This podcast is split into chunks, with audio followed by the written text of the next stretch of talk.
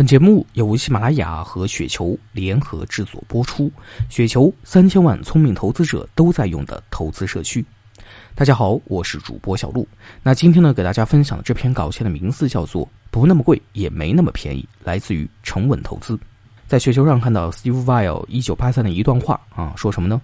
垃圾企业随机暴雷，防不胜防；二流企业稳扎稳打，一直很平稳；一流企业则不停的超越预期。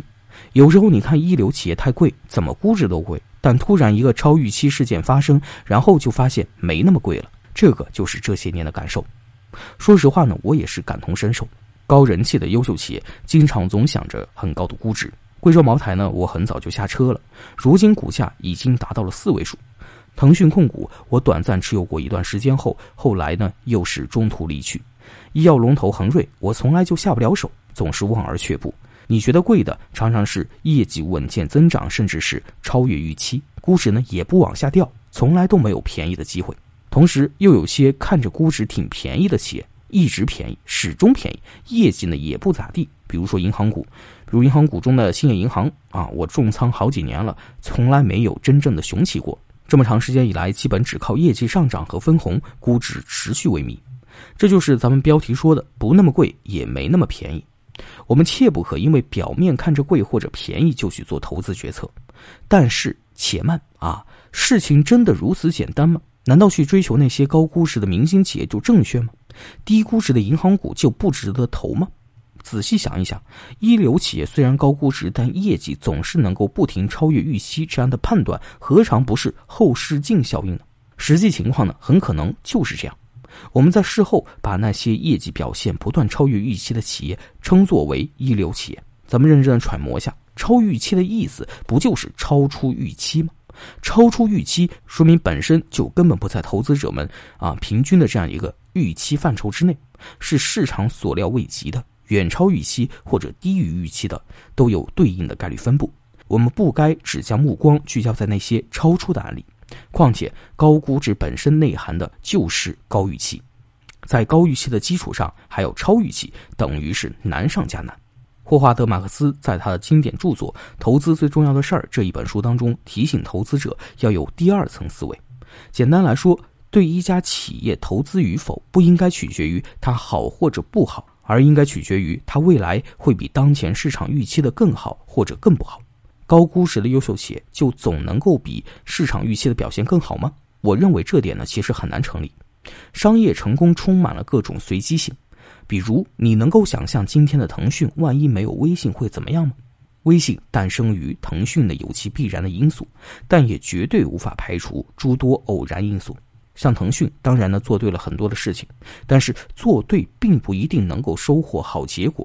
更可能是，我们只不过将那些获得好结果的称之为做对了。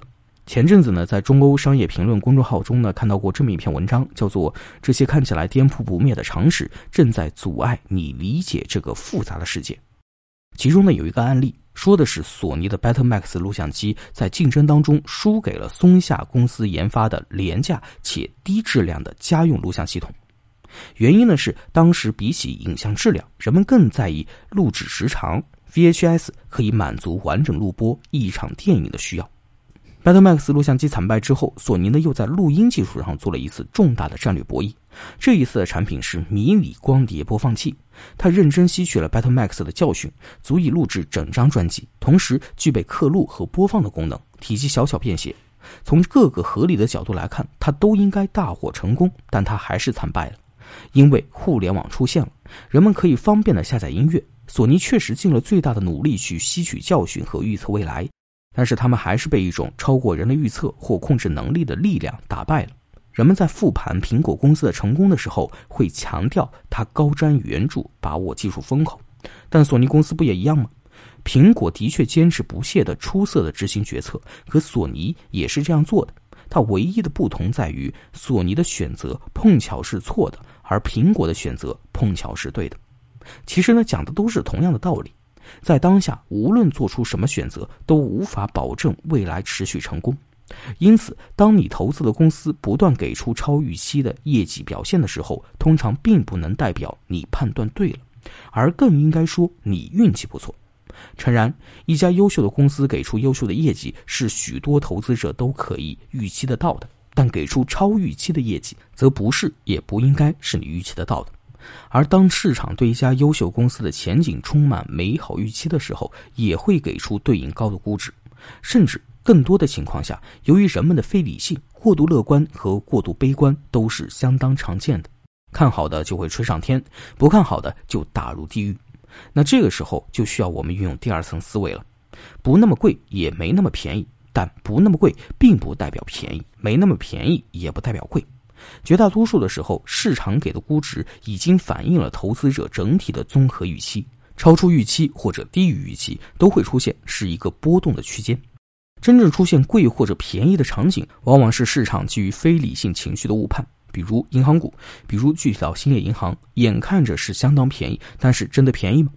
按照我刚才说的意思是，结论确实是没那么便宜，因为其中蕴含着市场对银行业利润占比天花板的预期，对经济不景气的预期，对坏账乃至金融危机的预期，可能还包括对大盘股根本炒不动之类的预期等等。